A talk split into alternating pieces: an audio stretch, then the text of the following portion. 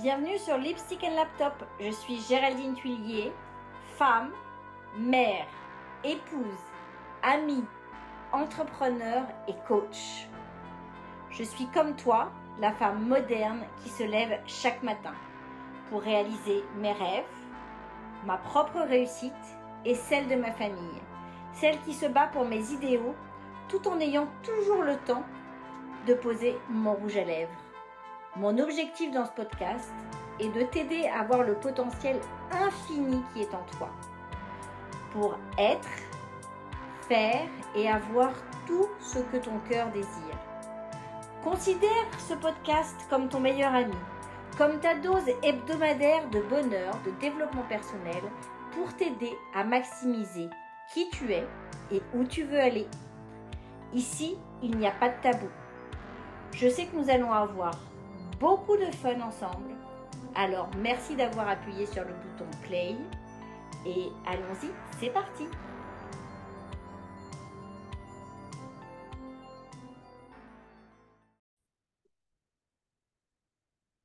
Salut, salut, bon lundi à tous. C'est votre autre Géraldine Tuillier et aujourd'hui je vous parle des règles les menstruations. Vous savez, cette chose qui arrive tous les 28 jours chez la femme, en moyenne, pour certaines c'est moins, pour certaines c'est plus.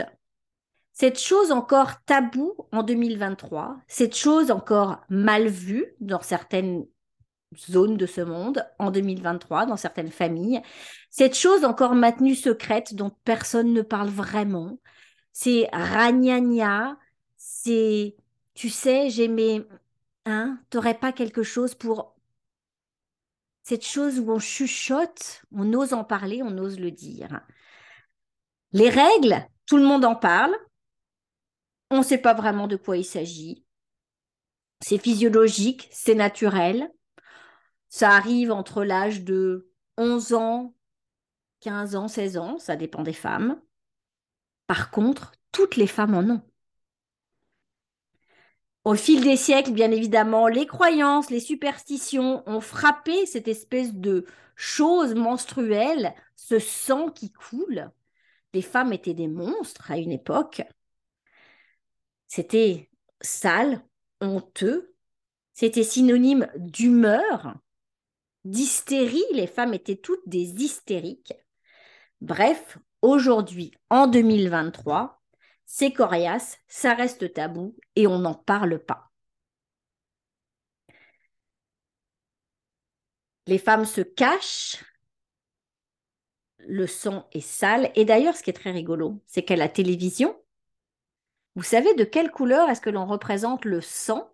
Le sang qui est rouge dans les serviettes hygiéniques ou sur les tampons, c'est bleu. Pourquoi bleu? Le sang, c'est rouge. C'est quoi cette espèce de chose qui rend pas normal en fait? Enfin, je ne sais pas. Je trouve que c'est quelque chose d'assez bizarre. Les protections périodiques, d'ailleurs, ont longtemps été taxées comme un produit de luxe, vous le saviez ça? Et il y a encore des régions dans ce monde où malheureusement, ça n'existe pas. Les femmes n'ont rien pour se protéger, n'ont rien pour... n'ont pas accès, en fait, aux protections hygiéniques. J'ai lu un livre très intéressant qui s'appelle La petite encyclopédie des règles. L'auteur, les auteurs, parce que ce sont deux femmes, c'est Caroline Michel et Sylvia Westman. Et je vous, indique, je vous invite vraiment à aller lire ce livre, mais je vais vous lire un petit peu en introduction de quoi il s'agit parce que j'aimerais vraiment que toutes les femmes puissent comprendre que aujourd'hui, en 2023, et que tous les hommes sachent que on en a marre de rougir parce qu'on a nos règles, on en a marre de rougir parce que soi-disant il faut le cacher parce que c'est tabou. Et d'ailleurs, j'ai cette question pour vous. Laquelle d'entre vous, combien de femmes, à votre avis, qui vont écouter ce podcast, laquelle d'entre vous, toi qui m'écoutes, Est-ce que ta mère t'a expressément expliqué comment fonctionnait le cycle menstruel, qu'est-ce que c'était que d'avoir ces règles, pourquoi on les avait, quelles étaient les douleurs associées à ça, qu'est-ce qui s'y allait se passer dans ta vie, quels étaient les changements que ton corps allait opérer? Est-ce qu'on a eu ces discussions franches et honnêtes avec toi? J'aimerais beaucoup savoir en commentaire, que vous m'écriviez en commentaire de cet épisode, comment ça s'est passé pour toi. Écris-moi ça en commentaire. Si chacune d'entre nous vit plus sereinement ses règles, elle en véhiculera une image positive qui pourra petit à petit faire évoluer l'ensemble des mentalités. Comme le dit l'autrice, les petites rivières font les grands fleuves. Alors, je vais vous lire vraiment ça, le premier chapitre, quelques phrases du premier chapitre que je trouve absolument incroyables. Voici le chapitre 1. Histoire d'un tabou. Aujourd'hui, les femmes parlent plus souvent de leur ragnagna que de leurs règles. Le sang apparaît bleu dans les publicités à la télévision plutôt que rouge. On demande un tampon au bureau en chuchotant de bouche à oreille. Au supermarché, les joues rougissent devant la caissière, pire devant le caissier. Et là, je dois vous dire que oui, je suis tellement gênée quand je vais acheter une boîte de tampons ou quand je vais acheter une boîte de serviettes hygiéniques ou même le simple petit protège-slip.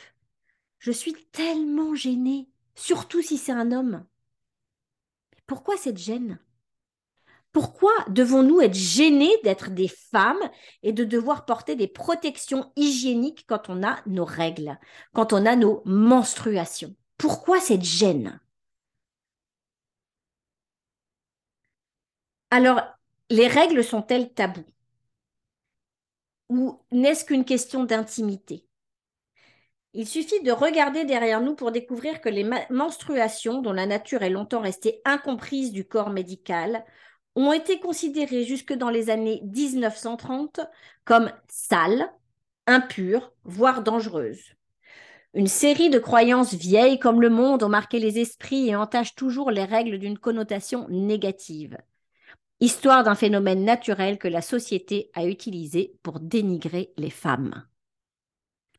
Longtemps, l'origine des menstruations restait inconnue. Il a fallu attendre la moitié du XIXe siècle pour découvrir le mécanisme de l'ovulation et comprendre son implication dans l'apparition des règles. Le fait que ce mystère féminin ait été si tardivement résolu explique en partie pourquoi les règles ont été jugées comme impures et maléfiques. On se méfie toujours de ce que, de ce que l'on ne connaît pas. Ainsi, de nombreuses théories farfelues ont vu le jour. Les médecins ne s'en privaient pas afin de dissimuler leur ignorance. Dans l'Antiquité, les hommes ont décrété que le sang féminin était toxique, d'où la nécessité pour les femmes d'en éliminer une partie chaque mois. Avoir ces règles était donc considéré comme un processus de purification indispensable à la santé et à l'équilibre psychique. Une femme aménorée, donc celle qui n'avait pas de règles, devenait ainsi source d'inquiétude. Elle s'intoxiquait en gardant son sang en elle. Ses fluides étaient déséquilibrés comme ceux des hommes malades et des femmes enceintes, que l'on soignait par la saignée, une pratique médicale très en vogue au 18e, oh, pardon, 17e et 18e siècle. Mais paradoxalement, une femme qui saignait spontanément faisait l'objet de suspicions. Il ne fallait pas se l'approcher sous peine d'attraper une maladie, un mauvais sort, voire une malédiction. Pour ne pas empoisonner son entourage, elle devait se laver chaque jour, si possible en prenant des bains. Toutefois, même propre, elle restait maléfique et perturbée psychologiquement. Il était préférable de la fuir, de l'éloigner de la nourriture ainsi que, des animaux domestiques. Est-ce que vous vous rendez compte un petit peu de cette ignorance? C'est fou en fait. C'est complètement fou. C'est juste, moi je suis, les préjugés en fait autour des menstruations, ça, tous ces préjugés sexistes me choquent.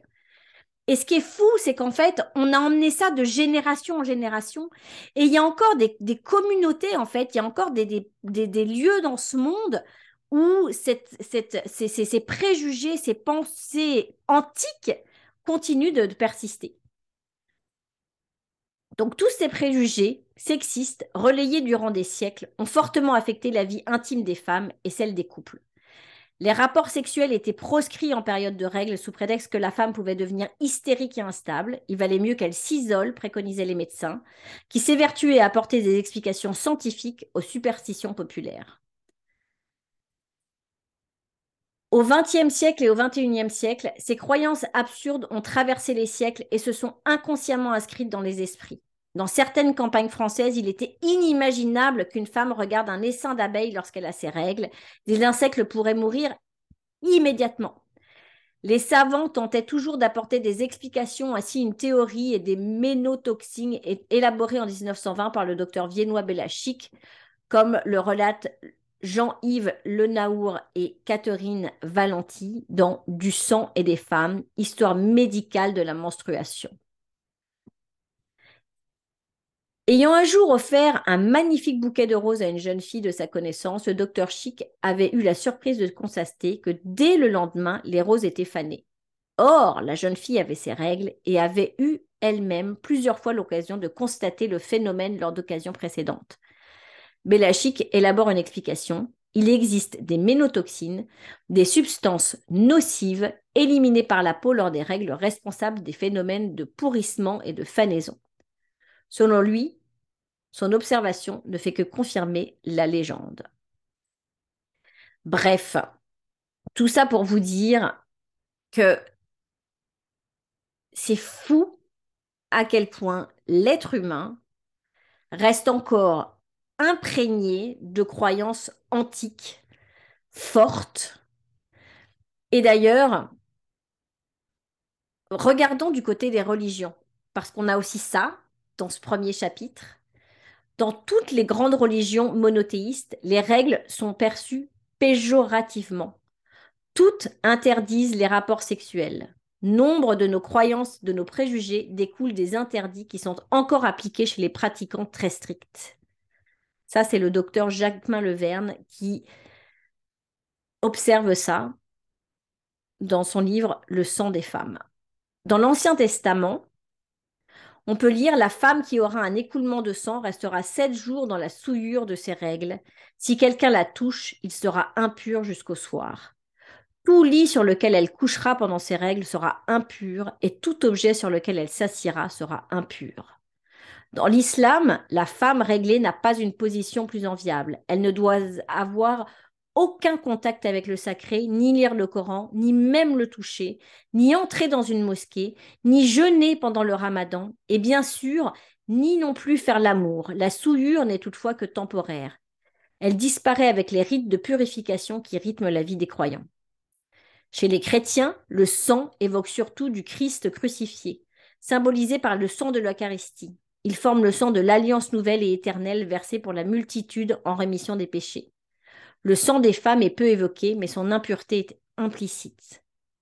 Enfin, les bouddhistes, la femme réglée doit soit éviter un contact trop rapproché avec les édifices religieux, soit ne pas s'occuper de la vie de famille selon les, régions d'Asie. Bref, tout ça pour vous dire que aujourd'hui, on continue de subir dans nos sociétés actuelles, dans ce monde actuel, le poids de tout ça. Je suis extrêmement triste de voir que même encore aujourd'hui en 2023, une maman ne va pas prendre le temps d'échanger avec sa fille. Et je peux vous dire une chose, c'est que je pense que toutes les femmes de cette terre, allez, on va peut-être pas faire une statistique de 100%, on va faire une statistique de 90% des femmes de cette terre, se rappellent pertinemment de leur premier jour de règle. Moi, je me souviens, j'étais chez moi, à la maison. Je montre à ma mère ma culotte et je lui dis Regarde, maman, c'est bizarre. Et là, elle me met une claque, elle rigole et elle me dit Oh, j'ai vu ça dans la boum. Alors, je me suis dit que c'était cool, j'avais envie de le faire. Ah, ok. Et là, elle me dit En fait, ma chérie, tu as tes règles. Je vous avouerai que pendant des années, quand j'étais petite et que j'entendais ce mot, je pensais qu'il y avait carrément des règles, vous savez, des doubles décimètres des, règles dures là, avec lesquelles on trace des traits, qu'elle allait sortir de mon corps, je ne comprenais pas ce mot. Et aujourd'hui, encore, on stigmatise les règles, on stigmatise tout ça.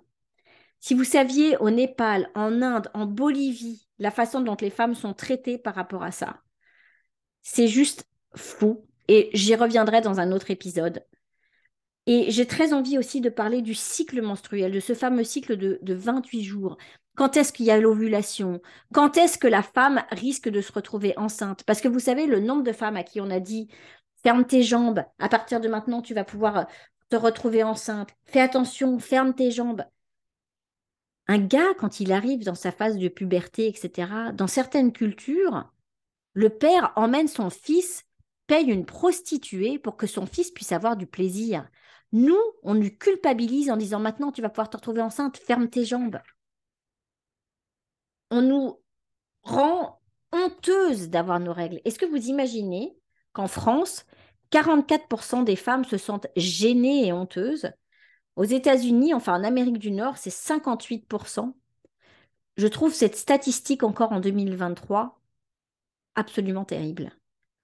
Les tabous sont là, les tabous persistent, et j'aimerais beaucoup que vous puissiez m'écrire en commentaire comment est-ce que vous, vous avez vécu cette période de votre vie. J'aimerais beaucoup que vous me disiez qu'est-ce que ça a changé pour vous, comment est-ce que vous vous êtes senti au moment de, de, de l'adolescence, quand votre corps s'est transformé, quand votre corps a changé? Est-ce qu'il y avait une forme de honte? Comment est-ce que vous avez accepté la, rondeur de votre corps, la poitrine qui s'est mise à sortir, le, changement de, de, vos hanches, vos fesses, vos cuisses? Est-ce qu'on vous a accompagné dans cette transformation? Est-ce qu'au contraire, il y a eu une forme de peur, de dégoût, cette envie de vouloir rester dans un corps d'enfant? C'est aussi un moment où l'anorexie, la boulimie chez la jeune fille arrive est-ce que ça a fait quelque partie de votre vie aussi? Est-ce que vous avez accepté cette transformation comme ça? Est-ce que vous avez dû être accompagné? Parce que malheureusement, je trouve qu'en 2023, il y a encore trop de honte autour de ce sujet et on y reviendra. J'ai tellement de choses encore à vous dire, mais je pense que pour aujourd'hui, on va marquer une fin sur cet épisode et je reviendrai très prochainement. Vous repellerez de ce tabou qui persiste, les menstruations, les règles, les ragnagnas et autres petits mots pour parler de ce sang menstruel qui arrive chaque mois chez toutes les femmes de la Terre, sauf une fois qu'elles sont ménopausées. Merci et à la semaine prochaine. Merci d'avoir pris le temps d'écouter notre podcast. Retrouvons-nous la semaine prochaine et surtout, chères auditrices, on attend vos témoignages, contactez-nous, envoyez-nous des messages, mettez vos commentaires, posez-nous des questions. Parce qu'on a besoin d'échanges, on a besoin de communication, on a besoin de vous. Ce podcast ne vit que avec vous et à travers vous. Nous sommes des femmes entourées de femmes. Nous sommes féminité, nous sommes joie, nous sommes bonheur, nous sommes puissance. Alors, à la semaine prochaine.